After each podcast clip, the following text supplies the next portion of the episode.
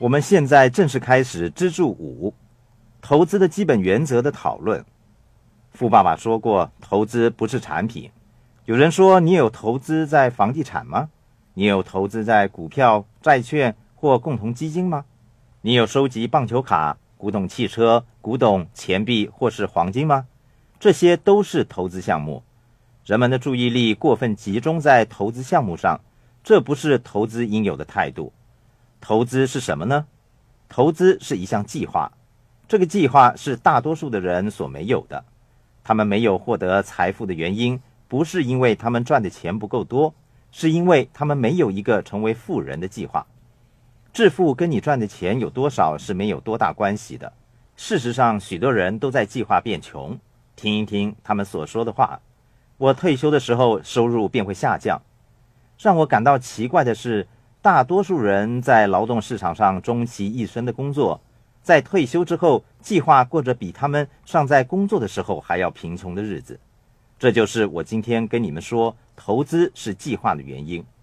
大多数人根本没有计划。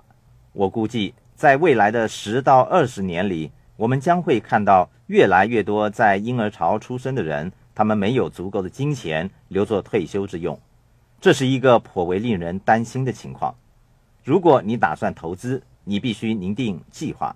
你可以选择安全、舒适或变得富有的计划。有关投资的问题，我会请教我的财务计划专家金·巴特勒。今天我非常高兴能够邀请到金来到录音室，跟我们一起讨论。金，欢迎你。谢谢。首先，请你做一个简单的自我介绍，说一说你的背景好吗？好的。你好，我从事银行业。大学毕业以后，在一家规模很大的商业银行工作了三年。我记得在我二十三四岁的时候，认识了一位跟我年纪差不多的人，他的收入大概是两万美元，信用卡欠款至少也有两万美元。他来到银行是为了申请债务合并贷款。我当时想着，那样做是不行的，从财务观点而言，他是无法获得成功的。对我来说，这可以说是一个警讯，他让我明白到一个没有计划的人的情况。他没有计划，从来不会为将来打算。我对自己说，我可以在银行业务以外，财务计划这个更广阔的领域里给人们提供协助。这个事情引导我进入了财务计划的范畴，成为了合格的财务计划专家。在过去的十一年里，为人们设计财务计划，让他们累积财富。接下来，我们讨论有计划和没有计划的分别，以及安全、舒适和变得富有这三类不同的财务计划的分别。要在财务上获得成功，我认为财务计划专家是非常重要的。有时候，财务计划专家会处理到有关金钱管理的问题，例如股票经纪人。金钱管理和财务计划两者之间是有很大分别的。财务计划由汽车保险到房地产，以致各个方面都要顾及，可以说是非常广泛的。还有人寿保险，说得对，保障的范围极为广泛，包括汽车保险、人寿保险、残障保险、健康保险、社会保障制度等等保障项目。这就是安全的计划吗？是的。让我说一个有关的故事给大家听，我会从正反两方面来加以说明的。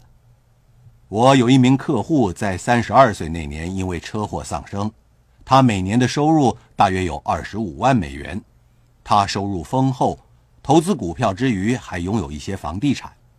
一般人相信像他这样背景的人绝对是安全稳健、计划周详的人，可是他从来没有考虑到生活保障的问题。这位男士留下的只有五万美元的人寿保险金，他的妻子一直没有工作，在家照顾孩子，孩子们念的是私立学校。现在他的妻儿需要搬家，孩子们不能再念私立学校，妻子还得找工作，在竭力维持生计之余，还要照顾孩子。这位妻子的生活捉襟见肘，根本没有能力为自己做退休的计划。仅仅三万五千美元根本不足以维持基本生活以及孩子的各项开支，在这样的情况之下，他没有任何储蓄。总的来说，那位男士没有定下一个安全的保障计划。在舒适的层面上，他做得相当不错。至于富有方面，我不认为他有任何变得富有的计划。